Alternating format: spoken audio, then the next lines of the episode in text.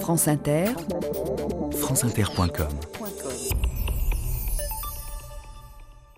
Bonjour, aujourd'hui le protest song ou la chanson contestataire de l'Amérique des années 60.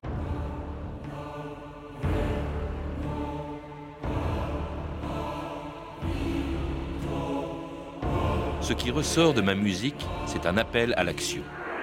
Bob Dylan.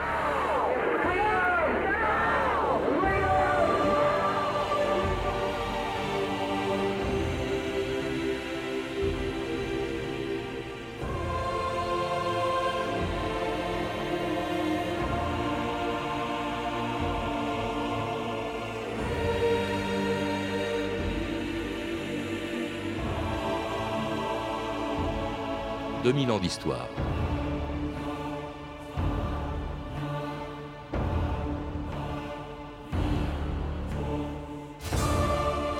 Au pays du blues, du rock et du folk, c'est tout naturellement en chanson que quelques musiciens contestataires des années 60 ont exprimé leur révolte contre une Amérique qu'ils n'aimaient pas, celle de la violence, du conformisme, du racisme et de la guerre du Vietnam.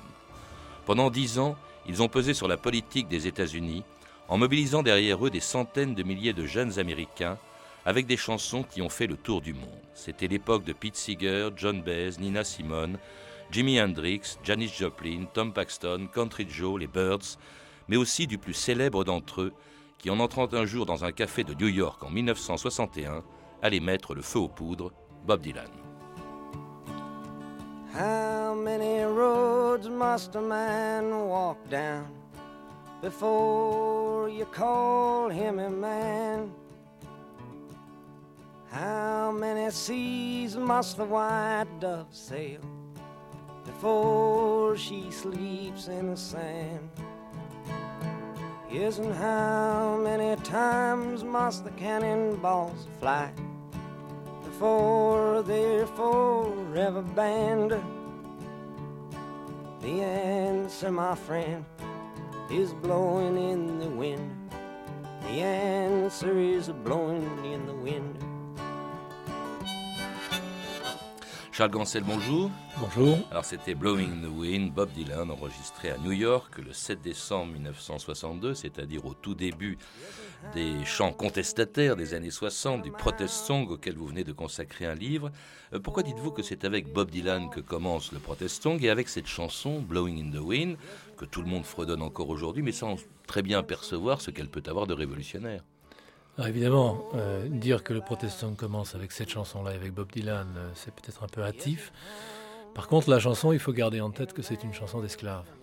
C'est une chanson qui est créée par les esclaves noirs, une mélodie qui est créée par les esclaves noirs réfugiés au Canada. Donc elle, euh, elle est d'abord une belle chanson. C'est-à-dire qu'elle intègre, elle intègre cette révolte, elle intègre la souffrance. Elle est aussi symbolique parce qu'elle naît dans le village, qui est le lieu qui est le, lieu creuset de toute cette époque-là à New York, hein, dans, le, dans le sud de l'île de Manhattan. Euh, elle est évidemment symbolique parce qu'elle est écrite par Dylan qui va avoir un trajet fulgurant et extraordinaire, mais aussi par un autre qui l'aide à l'écrire, qui s'appelle David Blue, et que tout le monde a oublié. Et évidemment, elle arrive à un moment euh, qui est un moment charnière pour toute une génération qui commence à s'interroger sur, euh, sur elle-même, sur son pays. Dylan est totalement inconnu. Hein, et vous, vous, dites au fond, ça commence. Il arrive, un jour, il pousse la porte d'un café de Greenwich Village, il s'appelle le WA, je crois, le café oui.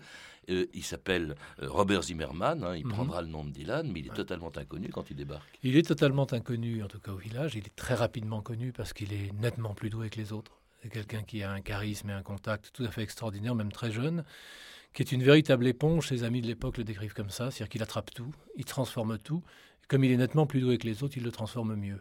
Par exemple, cette chanson, il prend cette euh, mélodie qui est une mélodie des esclaves euh, traditionnels, Pete Seeger la reconnaît tout de suite, et il en fait Blowing in the Wind. Elle est très différente, cette chanson, de tout ce qu'on a entendu. Mmh. Elle est différente parce qu'elle n'est pas une euh, chanson de dénonciation directe. Les gens qui tiennent le pavé à cette époque-là sont des gens qui contestent directement des faits sociaux euh, et qui les décrivent. Cette chanson n'est pas descriptive, elle est allusive. Mmh. C'est une chanson construite sur les questions.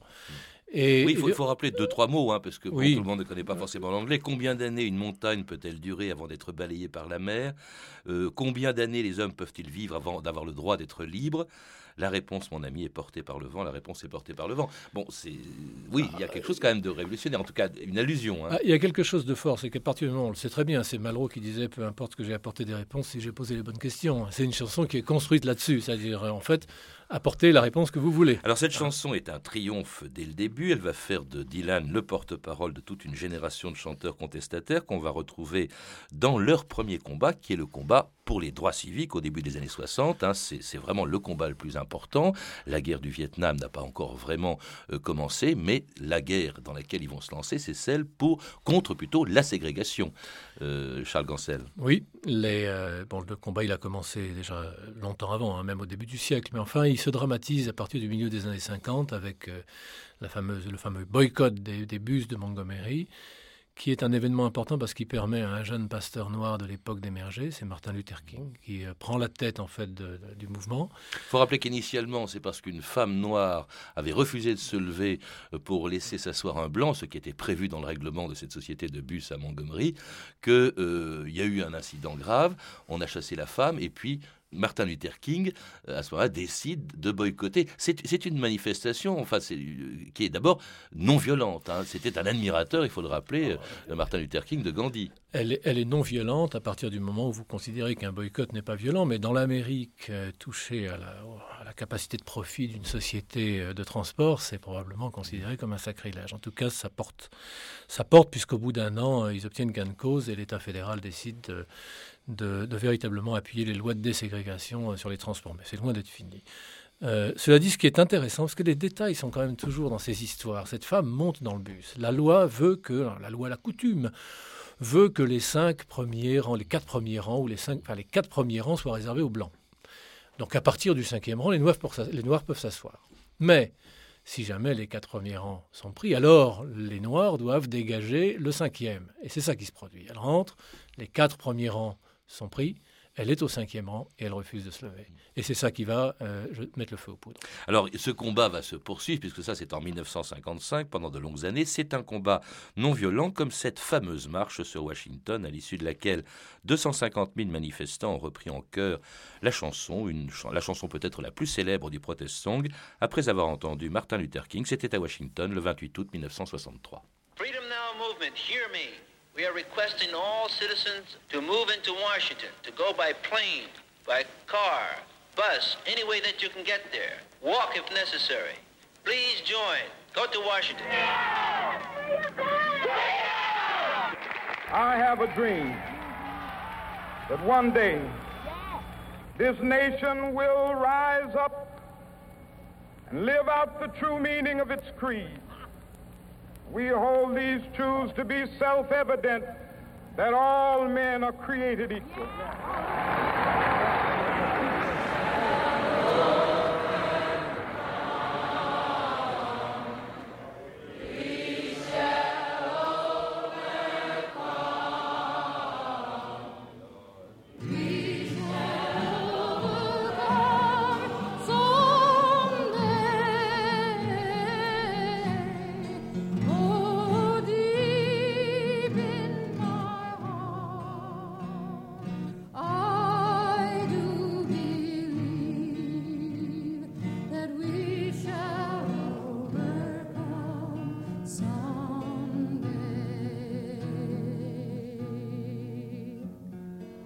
C'est John Baez, We Shall Overcome, Nous vaincrons, des paroles chantées aussi, on l'a entendu par les manifestants de la marche sur Washington en 63.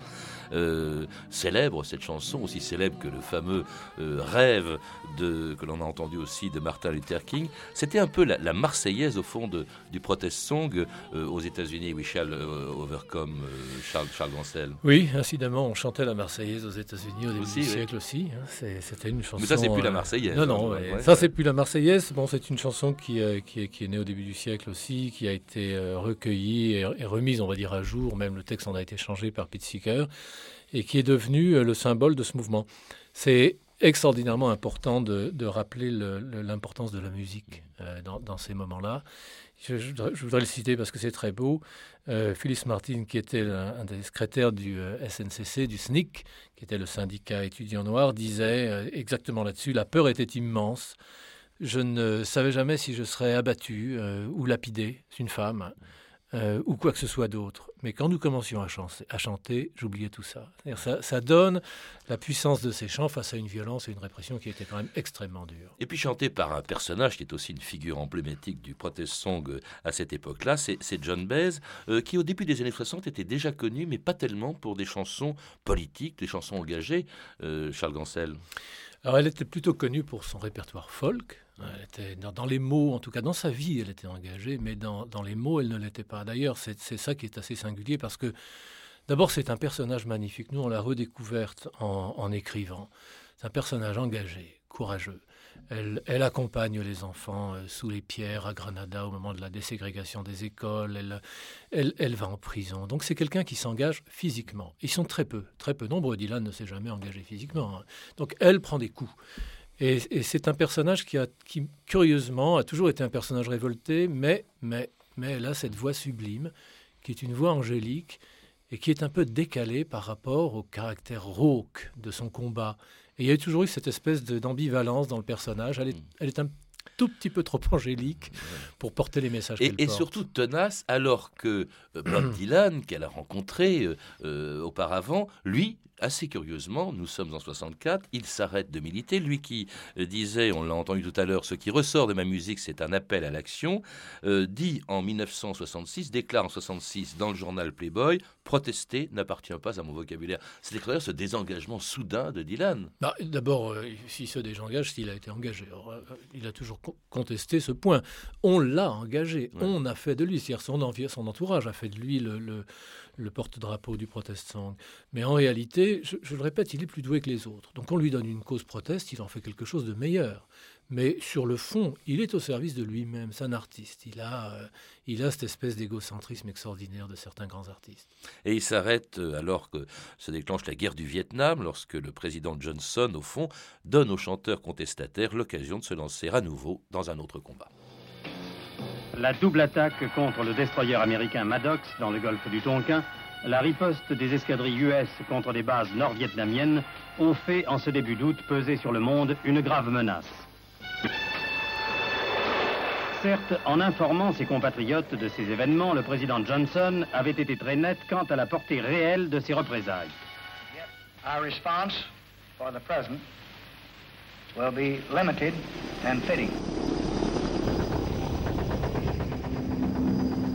Y a un Américain qui a crié we go to death, nous allons à la mort. I got a letter from LBJ. It said, This is your lucky day. It's time to put your khaki trousers on. Though it may seem very clear we've got no job to give you here, so we are sending you to Vietnam. Lyndon Johnson told the nation, have no fear of escalation. I am trying everyone to please. Though it isn't really war, we're sending 50,000 more to help save Vietnam from Vietnamese. Tom Paxton, Lyndon Johnson, Told the Nation, et on entend dans cette chanson euh, des propos justement que donnait Johnson, n'ayez pas peur de l'escalade, et puis il rajoute, euh, Tom Paxton, on envoie 50 000 soldats en plus pour aider à sauver le Vietnam des Vietnamiens. Ça aussi, c'est une chanson euh, des protestants très connue de, de, l'époque, à une époque où l'on envoyait, et c'est ça qui a évidemment euh, favorisé le mouvement, où on envoyait donc, pour la première fois depuis la Deuxième Guerre mondiale, on envoyait des jeunes Américains se battre au Vietnam.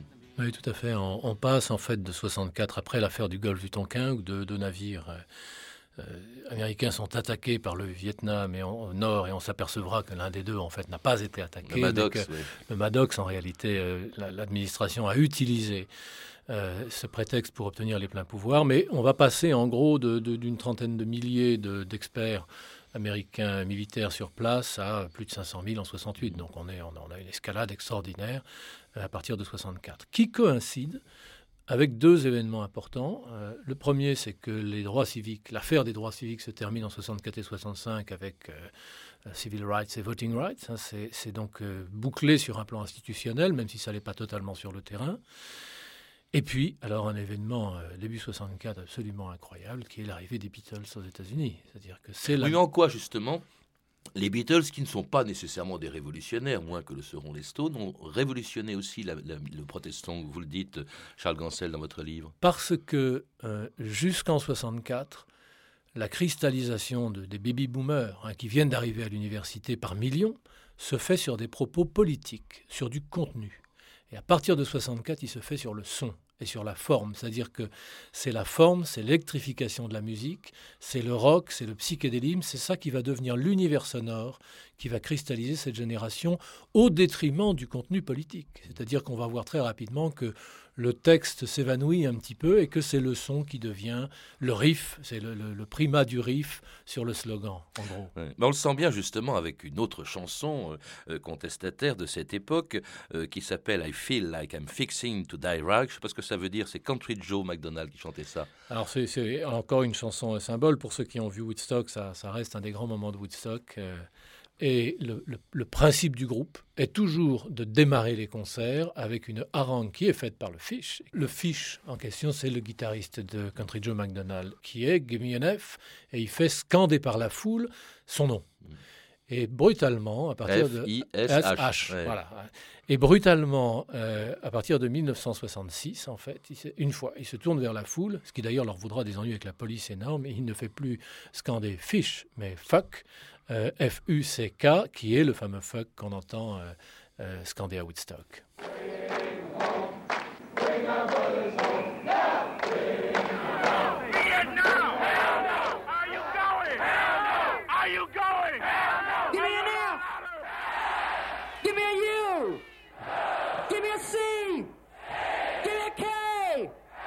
What's that?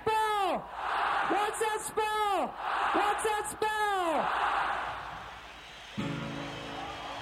Well, come on, all of you big strong men. Uncle Sam needs your help again. Got himself in a terrible jam way down yonder in Vietnam. Put down your books and pick up a gun. We're gonna have a whole lot of fun. And it's one, two, three. What are we fighting for? Don't ask me, I don't give a damn. The next stop is Vietnam. And it's five, six, seven. Open up the pearly gates. Well, there ain't no to wonder why. We're all gonna die. Et l'on entend Country Joe, I Feel Like I'm Fixing to Die Rag. C'est une chanson chantée à Woodstock. Là, c'est l'enregistrement à Woodstock en 69. Un grand moment, bien sûr, dans la chanson euh, contestataire, Charles Gansel, dans le protest song. Oui, alors c'est évidemment c'est un moment célébrissime, clé. Euh, incidemment, et pour la petite histoire, euh, Country Joe McDonald, Joe s'appelle Joseph, et il s'appelle Joseph en l'honneur de Staline, parce que ses parents étaient des, communistes. américains.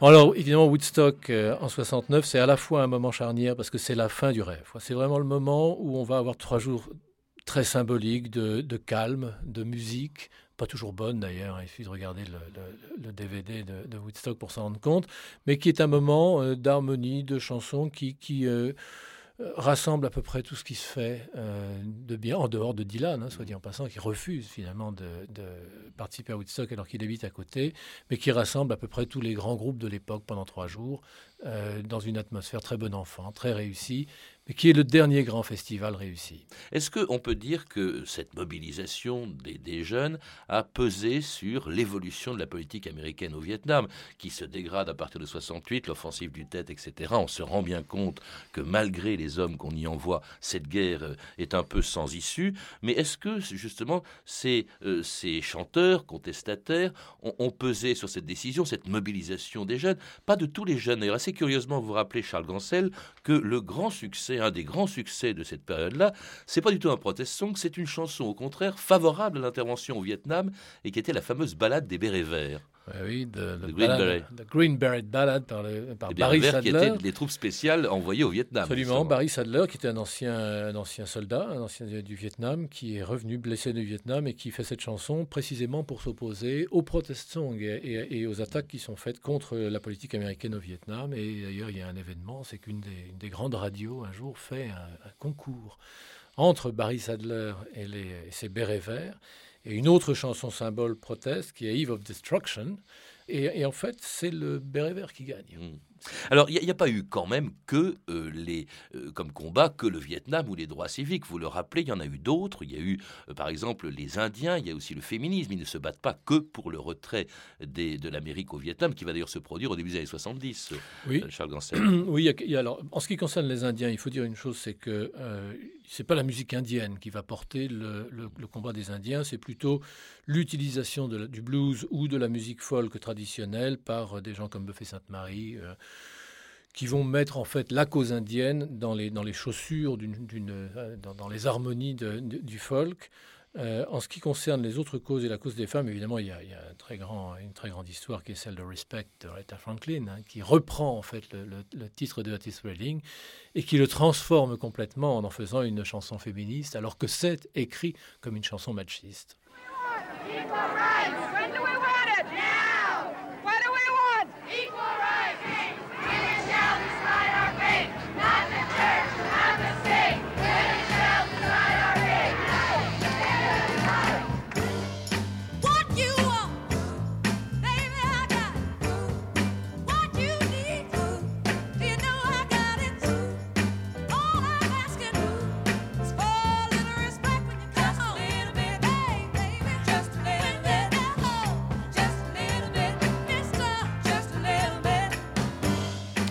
Respect, Aretha Franklin, euh, encore une grande figure du protestant qui, se, qui décline au début des années 70.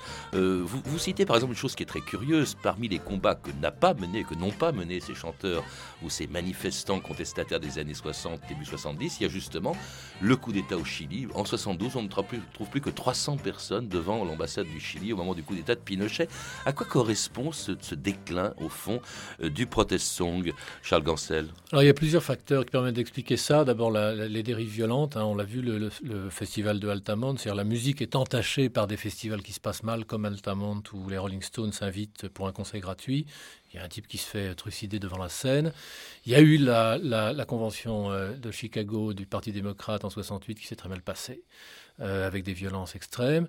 Le SDS, qui est le grand syndicat étudiant qui a en fait tenu une grande partie du mouvement, éclate littéralement et, certaines de ces, de spin-offs, de, ces, de, ces petits mouvements euh, basculent dans le terrorisme et dans la clandestinité. Et puis, il y a un phénomène générationnel. Il y, a, aussi la fin de la guerre du Vietnam, la fin, qui retire au fond son aliment principal à la chanson contestataire. Disons la fin de la, de la conscription. Oui, la fin de la conscription d'abord et la guerre du Vietnam après. D'un seul coup, les étudiants, il n'y a plus de risque de, se voir euh, emmener rire dans la jungle.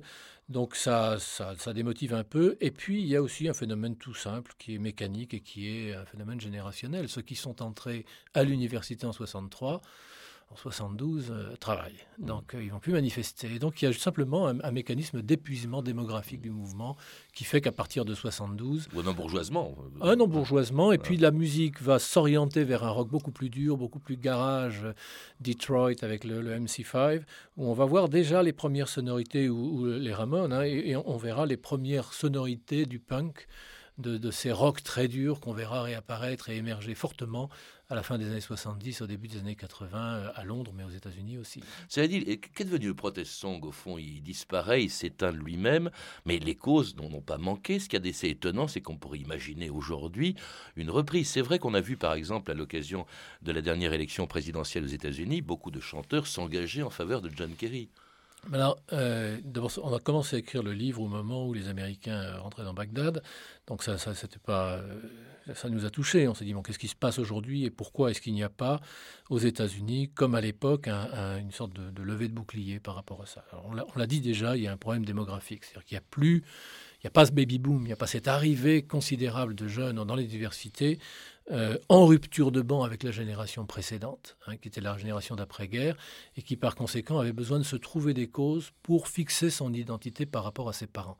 Le continuum est plus fort aujourd'hui, et, la, jeunesse américaine est moins contestataire, moins en rupture de banc euh, avec ses aînés qu'elle ne l'était à l'époque. il y a quelques efforts. Bon, Bruce Springsteen a essayé de lever une croisade, mais, euh, mais sans, grand succès. On voit euh, chez Vary faire une chanson protest. Ça existe, mm. mais ça n'a pas du tout l'ampleur que ça. Et là encore, il faut être très réaliste. On le voit avec beaucoup d'ampleur, avec les, les yeux de l'histoire, mais en réalité, même à l'époque, il a fallu attendre 69-70 pour que la majorité américaine soit contre la guerre du Vietnam, par exemple. Ça a été très lent. Très très lent. Et donc ce qui a fait beaucoup de bruit parce que les médias étaient là et que ça intéressait les médias de filmer des manifestations ou des hippies ou des drogués. Donc l'écho médiatique a été considérable, mais la réalité euh, statistique des gens qui étaient impliqués en fait est, tout à fait euh, différente. Et puis peut-être au fond que les chanteurs de, protest song des années 60 se contentent, et ceux qui les écoutaient d'ailleurs se contentent d'entendre avec nostalgie les chansons de leurs 20 ans, comme on va le faire avec vous, Charles Gansel, pour conclure cette émission, Donovan et John Baez en 1965, Colors.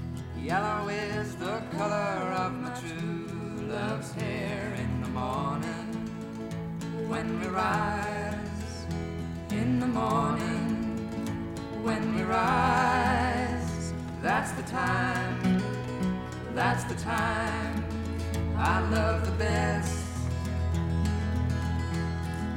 Je rappelle que Charles Gansel, qui était mon invité aujourd'hui, a écrit avec Yves Delmas le livre Protest Song, la chanson contestataire dans l'Amérique des 60s, qui vient d'être publié chez Textuel.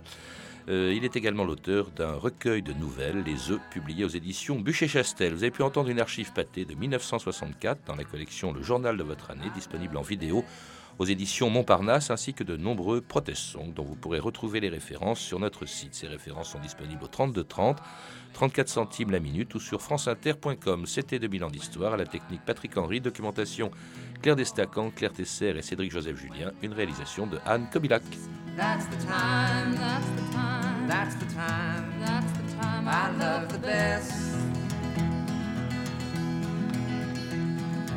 Mellow is the